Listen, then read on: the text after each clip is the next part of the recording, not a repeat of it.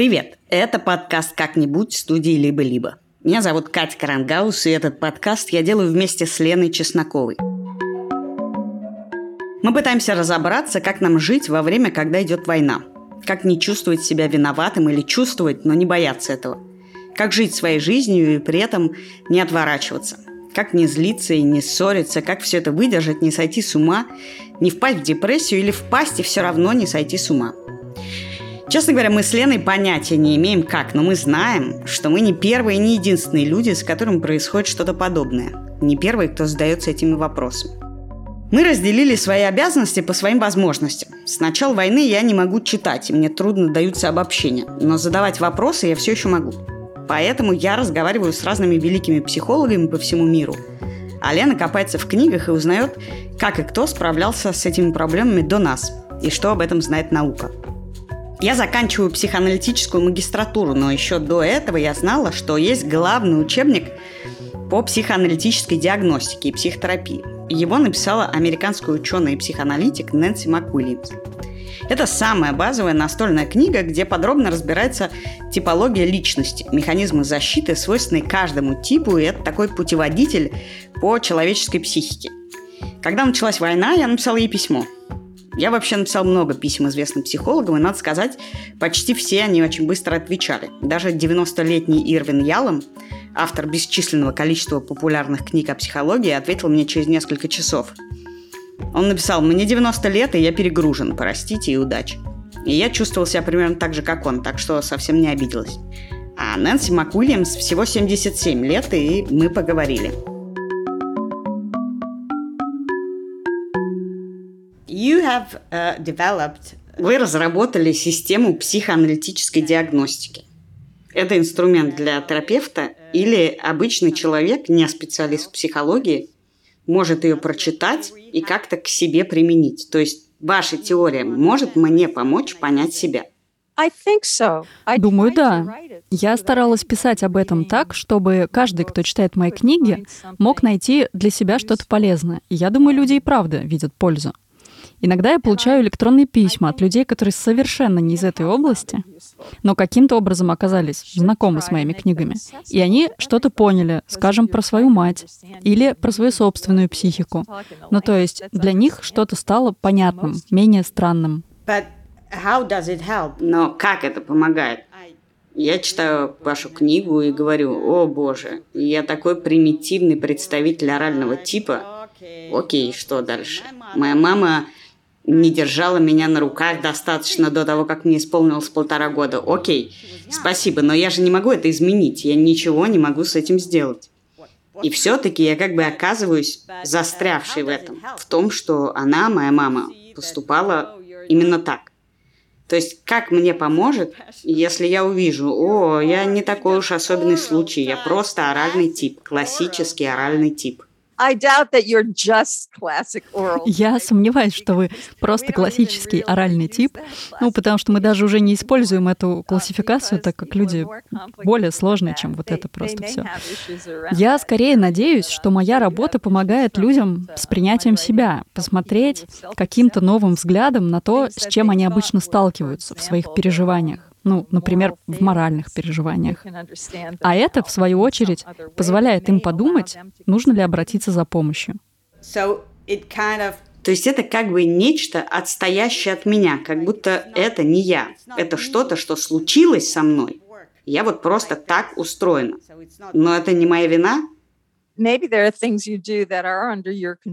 да, ну, конечно, есть что-то, что мы можем контролировать, и мы можем сделать лучше. Самокритика не всегда ужасна, но очень часто люди критикуют себя за вещи, которые были неизбежны, да, например, учитывая там то, как они были воспитаны.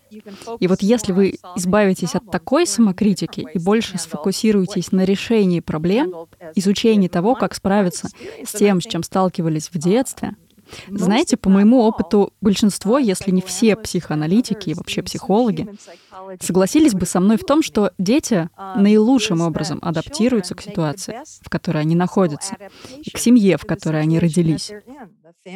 Они делают все возможное, и их защитные механизмы являются лучшими, какие только могут быть в конкретной ситуации. Поэтому дети очень хорошо решают проблемы. Проблема возникает, когда они оказываются уже в другой ситуации, и их прежние способы адаптации не работают для новых реалий.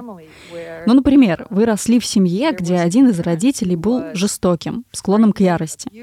И вы можете научиться отстраняться или прятаться. Это может быть лучшим способом справиться с этим конкретным положением дел. Но дальше, если вы справляетесь со всем будущим стрессом, отстраняясь или прячась, то это проблема.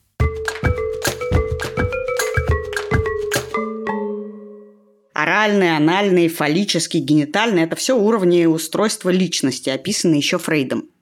Суть этой типологии в том, в каком именно возрасте, то есть на каком уровне развития ребенок столкнулся с проблемами. Оральный – самый примитивный тип, когда проблемы возникли до полутора лет. Мамы не было, мама была на работе, или она заболела, ребенка не брали на руки, когда он плакал, и всякое такое. В зависимости от того, как ребенок проходит стадии развития и проходит ли, формируются его основные свойства характера и типы защит. Оральный тип защищается отрицанием чаще всего. То есть что-то случается, и ты впадаешь в отрицание. Анальный – вытеснением и так далее. В психодиагностике Нэнси МакУильямс используется более современная типология. Там уровни организации личности такие – невротический, психотический и пограничный. Самый здоровый, как бы почти нормальный уровень – невротический. И еще есть типы – шизоидные, параноидальные, истерические, нарциссические и так далее.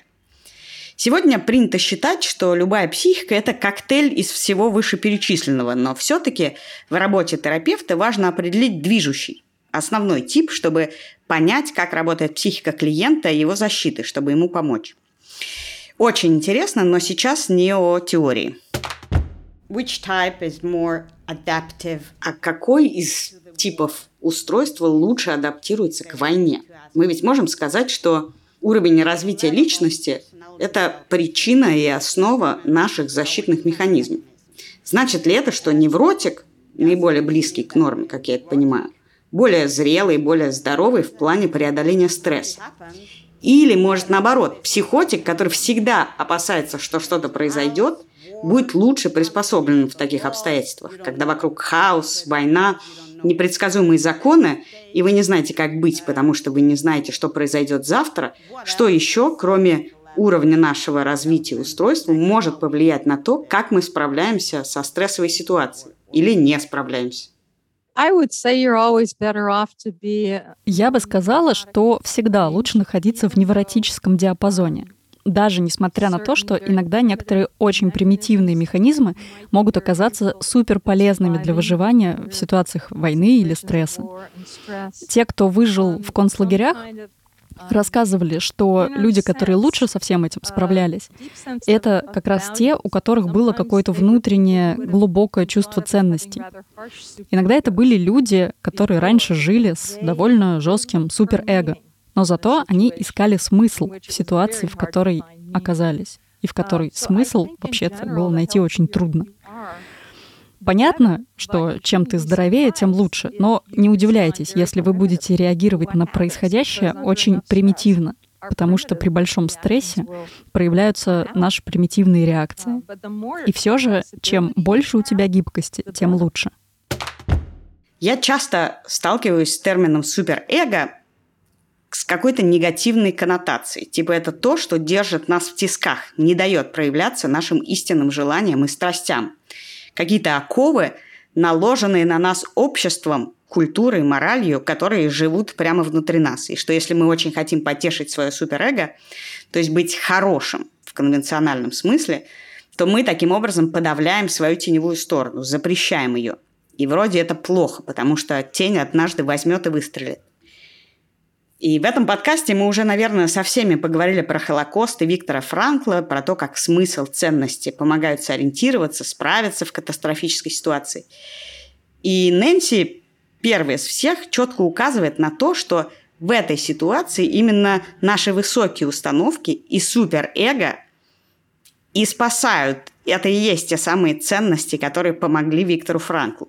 Оказывается, сверх-я, суперэго, тоже причастны к выживанию – Хотя, честно говоря, я считала, что выживательная часть, она более животная, более примитивная.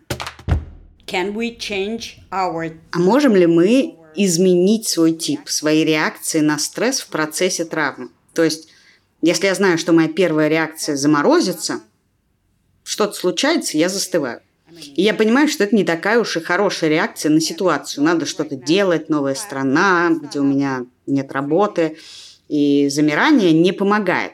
Могу ли я это изменить, даже если я нахожусь в центре этого стресса, в процессе? Probably not. If you're frozen, you're going to be frozen. Наверное, нет. Если ты застываешь, ты будешь застывать. Я думаю, что есть э, некоторые реакции на стресс, когда мы просто не можем задействовать нашу префронтальную кору и думать, хм, а как мне выйти из него, из этого стресса? И пребывание в диссоциированном состоянии, замирание, является одной из них, одной из таких реакций. Вы знаете, э, животные, которым угрожают более крупные животные, иногда замирают, и иногда это адаптивно. Понимаете, притвориться мертвецом. Но обычно это не так. Обычно эта реакция просто позволяет хищному животному съесть вас. Но это настолько автоматическая реакция, что я не думаю, что она изменится в один момент.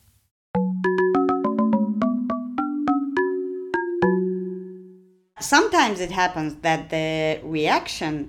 Иногда бывает так, что реакция, присущая моему психотипу, противоречит моему рациональному нравственному убеждению. Ну, например, у меня она шизоидная.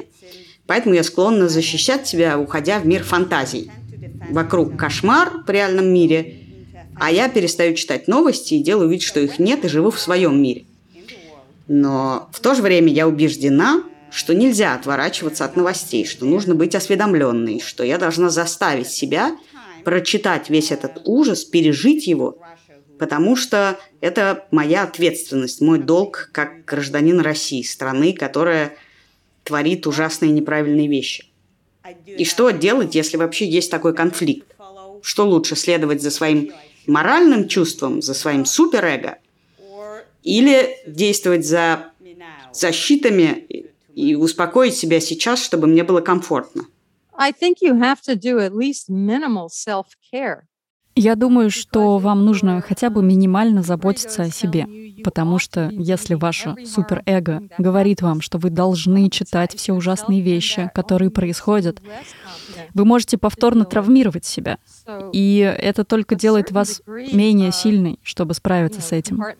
Так что, вероятно, вам все-таки нужна определенная степень отдаления от этого. Не все смотреть, не получать еще большую травму. Ну, вы знаете эту фразу, когда летите на самолете, наденьте маску сначала на себя, а затем на своего ребенка. И мне кажется, что ее стали использовать слишком часто. Я хожу на маникюры и оставляю детей дома. Это я надеваю на себя маску. Пью в баре, оставляя детей одних. Мне нужно платье. Это все потому, что мне нужно надеть маску на себя. И, в общем, все сейчас – это маска. То есть вы имеете в виду, что это такая рационализация эгоизма? Конечно. It certainly could be used that way. Да, ну так тоже может быть, но вам действительно нужно заботиться о себе хотя бы минимально. Okay. And I see uh, a lot of conflicts. И тут я вижу еще много конфликтов uh, на похожую тему. Вот есть люди, которые думают, что просто нельзя радоваться жизни, нельзя устраивать вечеринки, нельзя выкладывать мирную жизнь в Инстаграм, отправиться в классный отпуск или что-то такое, потому что как это можно делать сейчас, когда в Мариуполе и Виннице бомбят, когда люди гибнут из-за нашей страны? Your party ну, если твоя вечеринка вредит кому-то в Мариуполе, то не стоит ее закатывать. А если нет, то это способ сказать. Мы найдем способ насладиться тем, что еще возможно в жизни. Другими словами, если вы едите, вырывая пищу изо рта других людей, то, конечно, лучше так не делать и поделиться едой. Но если ваша еда не имеет никакого значения для людей, которые голодают в этом мире, я думаю, вы должны насладиться ей, именно осознавая, насколько это ценно, что у вас есть момент, время, пространство, чтобы иметь возможность чем-то наслаждаться. Но где эта граница? Вот, например, я могу пойти и потратить 100 долларов на платье. Конечно, это платье никому не помешает в Украине. Но эти 100 долларов я могу отправить на благотворительность беженцам. И так я думаю каждые 10 долларов, которые я трачу. I'm sure. Конечно, и вам нужно принимать эти решения из раза в раз. Вы задаете мне много вопросов, которые скорее вопросы морали. Я не думаю, что у психологии есть ответ на большие моральные вопросы жизни. То есть мы можем описать, как люди развиваются морально, но мы не можем легко ответить на конкретные вопросы о том, правильно или неправильно покупать платье, например, а, когда вы можете послать эти деньги, скажем, страдающим людям. Мой первый подкаст, который я вела 4 года, назывался «Так вышло». С моим соведущим Андреем Бабицким 4 года мы обсуждали новые этические вызовы, которые ставят перед нами жизнь, наука, медицина, технологии, политики. Такое вечное разговорное черное зеркало – когда началась война, я поняла, что я не могу говорить об этике, потому что разговоры об этике требуют обобщений, требуют отстраненности и какого-то философского подхода. А я оказалась не способна отстраниться, смотреть на что бы то ни было философски и обобщать. Я стала жить психикой наружу и всеми своими базовыми защитами наружу. Никакой дистанции между психикой и защитами в виде этики, воспитания социальных норм у меня не было – и к людям вокруг я стала относиться так же. И моя главная фраза ко всем скандалам, агрессивным выпадам в мою или чью-то сторону теперь каждый справляется как может. И если так думать, то окружающие люди кажутся не глупыми, не безумными, не злыми, бессовестными, а просто вот так выглядит их психика без социальной кожи. Так выглядят их защиты – и в таком взгляде на людей и себя есть много странного, но, я же говорю, каждый справляется как может. И я тоже. I think I'm asking about feeling. Нет, я спрашиваю о том, что я испытываю по поводу покупки платья, потому что думать об этом всем довольно болезненно. Я думаю, я не спрашиваю вас о том, покупать мне его или нет. Я думаю, что мне делать с этим постоянным чувством – что я должна выбирать. Это тяжело, когда все – это выбор. Ну, все, что я могу сказать, что такого рода постоянное беспокойство очень губительно и может вызвать депрессию если вы постоянно в нем пребываете. У нас э, в Соединенных Штатах мы видим целое поколение молодых людей, которые понимают, что они выросли с привилегиями, и они чувствуют себя ужасно виноватыми из-за этих привилегий. И они из-за этого не могут двигаться вперед, потому что буквально на каждом шаге они думают, все, что я делаю, это только потому, что я вырос в семье, у которой было достаточно много денег, в безопасности и так далее. В какой-то момент это просто парализуют, и вы все меньше способны что-то делать, что-то менять в мире. В общем, когда таких мыслей слишком много, вы постоянно тратите все свое время на беспокойство об этом, что вы, вероятно, слишком эгоистичны в контексте страданий других людей. Я думаю, что в конечном счете это лишает вас того, что вы действительно могли бы сделать в этой ситуации. Yeah, да, вот именно об этом я и спрашивала. Спасибо. You're welcome. Пожалуйста.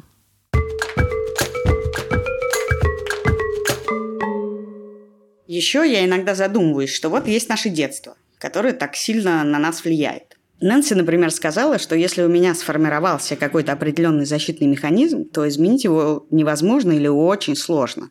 Такой праздник, который всегда с тобой. И это такая данность и даже немного фатум, что иногда страшно про это думать. Но есть ведь еще какие-то коллективные паттерны. То, что я родилась и выросла в России в это время, влияет на мой характер, на мои защитные механизмы, на мои ценности и способ восприятия мира. Короче, есть довольно большая предопределенность меня, которая тянется не только из детства, но и из паспорта. Do you ever try to... Вы когда-нибудь пытались думать о стране, о нации, об администрации президента с точки зрения вашей типологии? Например, возможно ли, что в России больше параноиков, чем в среднем по населению в других странах? Или что произойдет, если президентом страны станет параноик или что-то в этом роде? Вы можете представить это в масштабах целой страны. I do find myself thinking that way about leaders. What is their individual psychology? Я ловлю себя на том, что иногда думаю о лидерах, о том, какова их индивидуальная психология. Но, конечно, я никогда не брала интервью ни у Путина, ни у Трампа, ни у Байдена, ни у других лидеров. Так что я не могу сказать что-то авторитетно. А, этика моей профессии состоит в том, что нельзя рассуждать о чьей-то психологии, даже не встретившись с ним.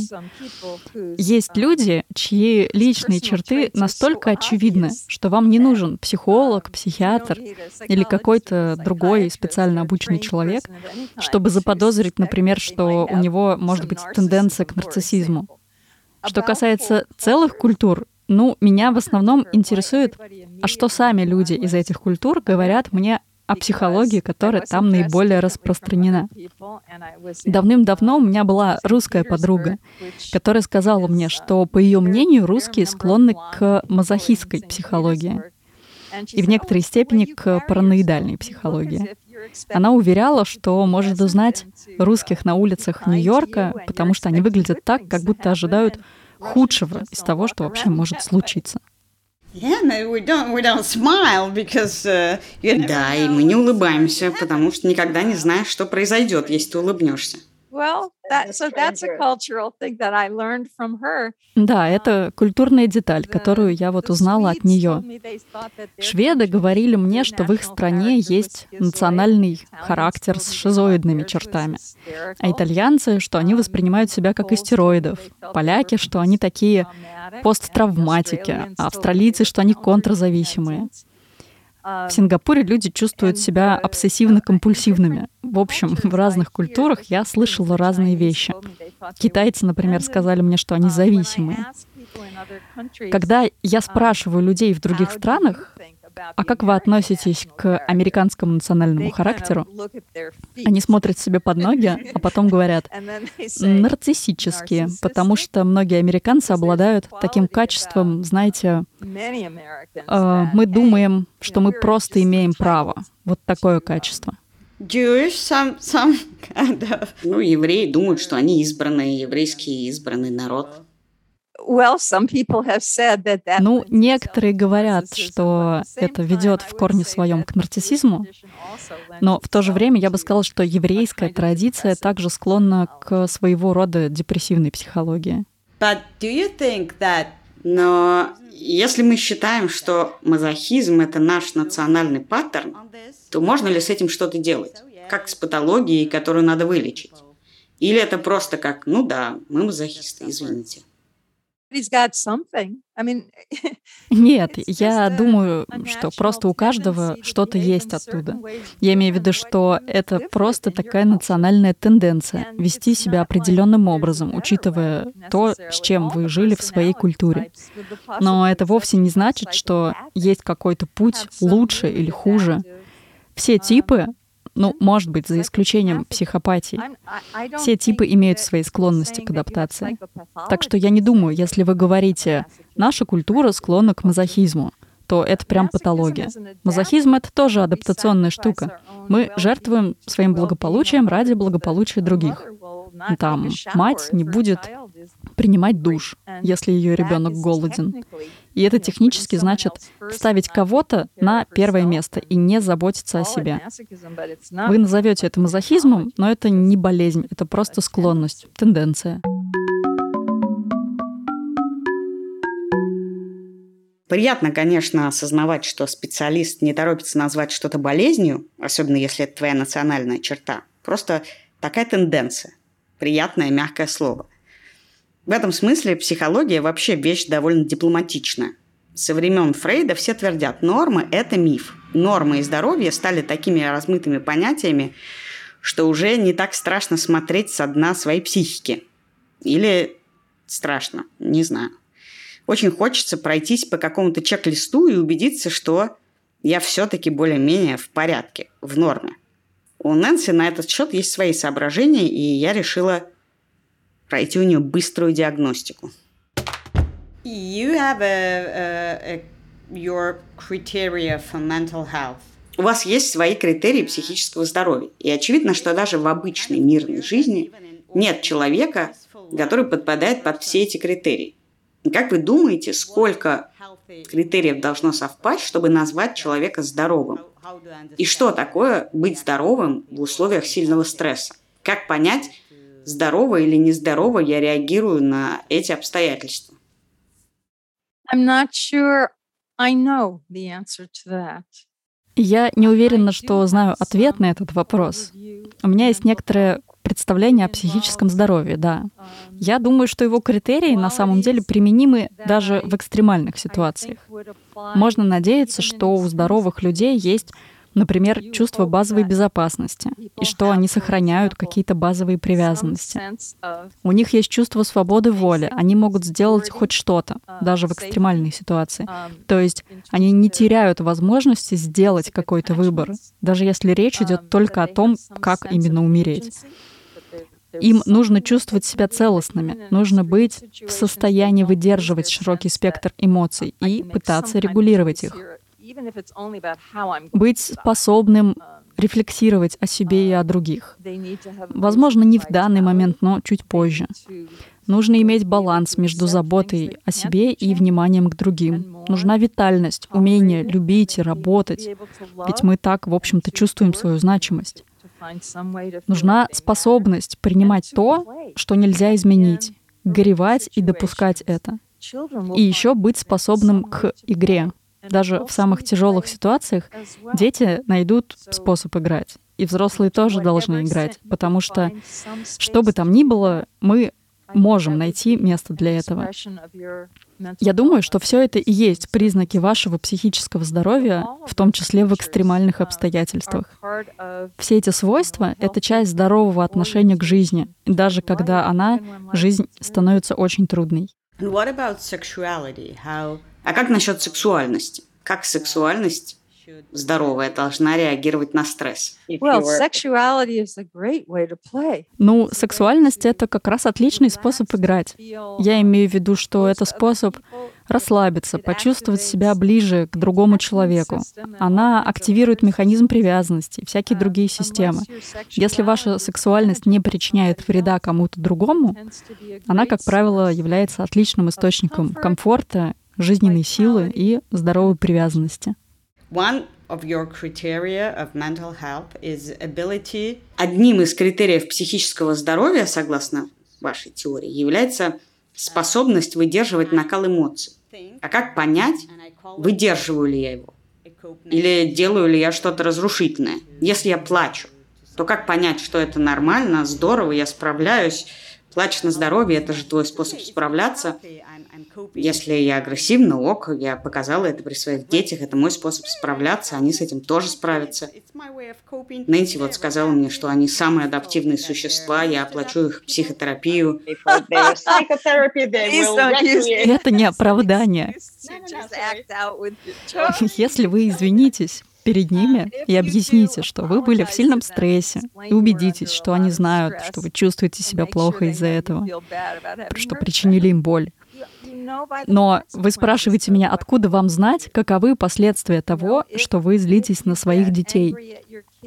Так вы злитесь, а потом извиняетесь. И они говорят, все в порядке, мы понимаем. Ну, значит, все хорошо.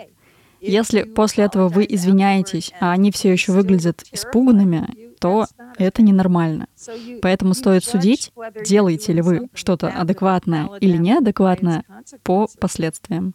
So if I cry and my part... То есть, если я рыдаю, а мой партнер все еще со мной, то все в порядке. А если я рыдаю, а он такой, фу, ладно, все, я больше не могу, то это я не в порядке. Ну, это значит, что вам придется найти другое место, чтобы поплакать, потому что конкретный ваш партнер достиг предела своей способности выносить вашу боль. Хорошо. Не могли бы вы напоследок сказать несколько слов людям, которые чувствуют себя русскими, которые чувствуют свою вину или находятся в депрессии, или даже не чувствуют свою вину в сложившейся ситуации? Как мы можем пережить это? Как мы можем помочь друг другу? Всегда есть будущее, и это тоже пройдет. Войны заканчиваются. Вы найдете способ жить дальше. Возможно, сейчас это выглядит не так. У природы есть способ вновь и вновь возрождать себя. Знаете, как растения, которые растут из камней.